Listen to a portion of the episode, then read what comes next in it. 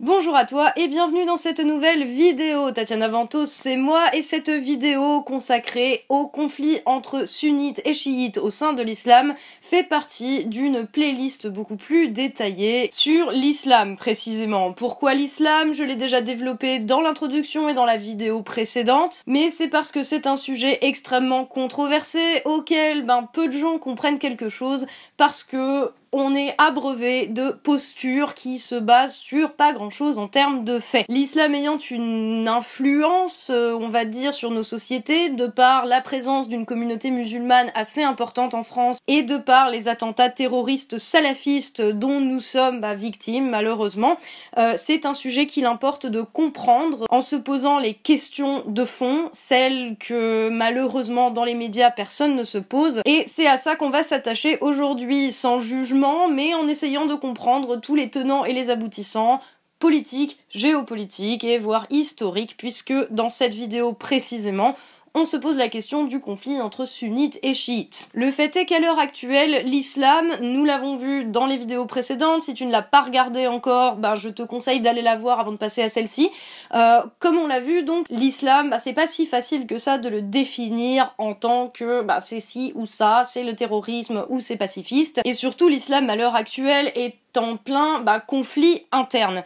Le conflit interne qui nous intéresse là plus précisément, c'est le conflit assez connu en surface au moins entre les sunnites et les chiites. Alors on va rentrer tout de suite dans le vif du sujet. En France et dans les pays occidentaux de manière générale, on connaît très peu finalement le chiisme puisqu'il y a très peu de chiisme en Europe. Ils représentent par contre environ 15% du monde musulman, ils sont localisés principalement en Iran et au Proche-Orient, ils sont majoritaires en Irak et au Bahreïn et ont une influence assez considérable en Syrie, au Liban ou encore au Yémen et ils sont très présents en Turquie et dans toute la péninsule arabique. C'est donc pas juste un truc minoritaire que personne connaît. D'où vient le chiisme? C'est que bah, dès le début de l'islam, il y a eu une opposition qui était essentiellement une opposition, on va le dire, politique, à ce qui a par la suite été défini comme le sunnisme dans son ensemble. Et je vous renvoie à la vidéo suivante dans cette playlist pour parler des conflits internes au sunnisme. Mais disons que le chiisme était d'abord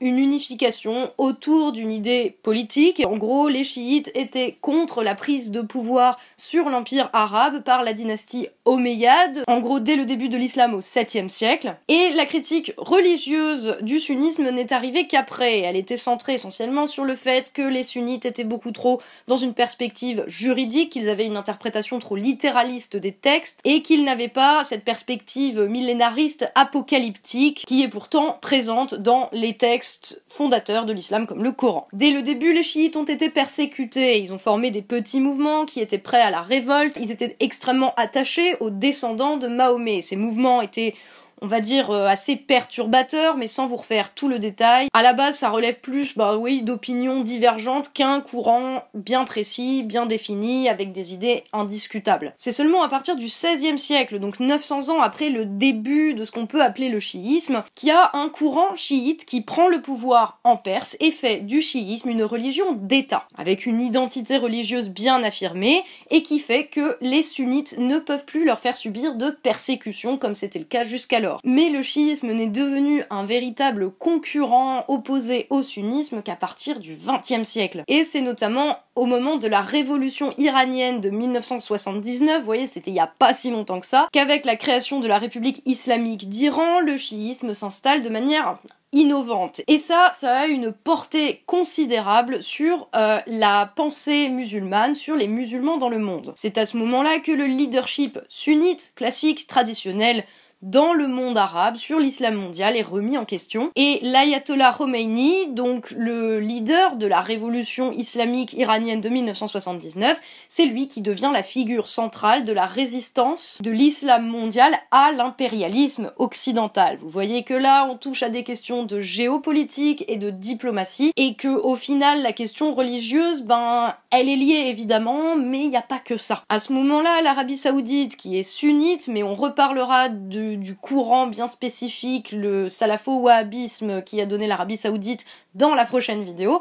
Mais bref, l'Arabie saoudite à ce moment-là, sunnite et hostile donc au chiisme, alliés des États-Unis, bah oui, ils ont du pétrole donc ça leur rapporte de l'argent, l'Arabie saoudite va décider de prendre la tête d'un djihad mondial grâce à une mobilisation des troupes ou des croyants en tout cas musulmans contre l'Union soviétique lors de l'invasion de l'Afghanistan, la même année que la révolution iranienne en 1979. Donc au début des années 80, on a euh, dans le monde arabe des islams concurrents, des visions concurrentes avec l'Iran chiite qui derrière l'ayatollah Khomeini essaye de prendre euh, la, tête du, du, djihad mondial contre l'impérialisme occidental, et de l'autre côté, l'Arabie saoudite qui essaye de prendre bah, la tête du djihad aussi, mais pas forcément contre l'impérialisme occidental, puisque leur relation diplomatique et commerciale avec les États-Unis bah, font qu'ils n'ont pas trop intérêt à faire ça. Mais du coup, en termes de relations internationales, l'Iran se retrouve complètement isolé et tente de regrouper toutes les minorités qui sont plus ou moins chiites.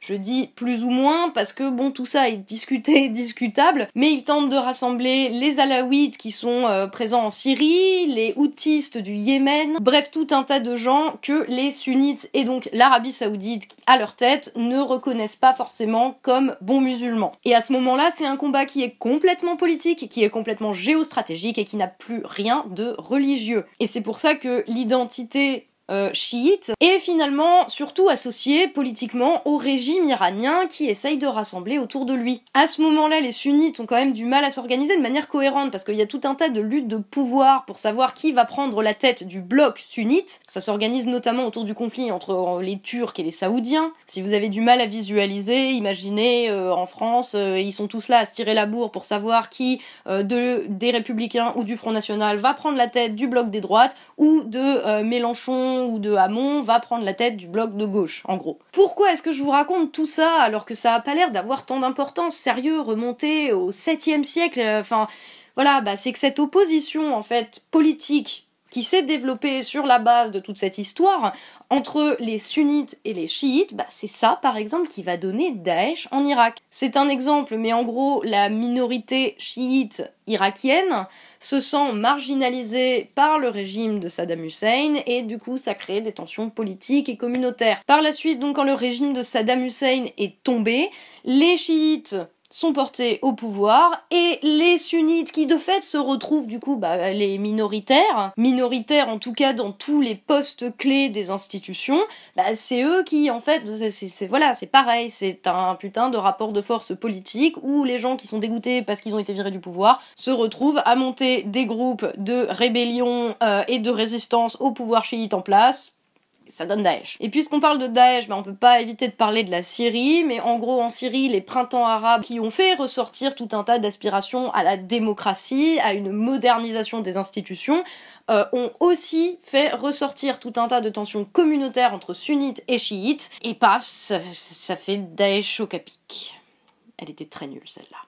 Bref, donc ces 10-15 dernières années, on a assisté à une explosion des tensions communautaires et donc à des guerres violentes pour le contrôle des différentes régions du monde arabe. En plus, quand tu rajoutes à ça que les pays occidentaux, États-Unis en tête, viennent toujours foutre leur grain de sel dedans, ça peut que s'envenimer, mais c'est pas le sujet ici. On a donc vu l'émergence d'un conflit hyper violent a priori sur des bases religieuses et qui en tout cas a des tensions confessionnelles comme bagage, comme background historique. Sauf qu'aujourd'hui, les grandes puissances euh, du Moyen-Orient et du Proche-Orient, qui sont à la base, en tout cas dans les années 80, en conflit pour proposer un modèle politique alternatif à celui de l'Occident, ben au final, ils ont plus grand chose de différent en termes du modèle qu'ils proposent. Aujourd'hui, le modèle saoudien qu'on qualifie de fanatique, ou qui est en tout cas extrêmement rigoriste sur le plan religieux, bon, franchement, la différence avec le modèle rigoriste iranien, ça a beau être des sunnites ou des chiites,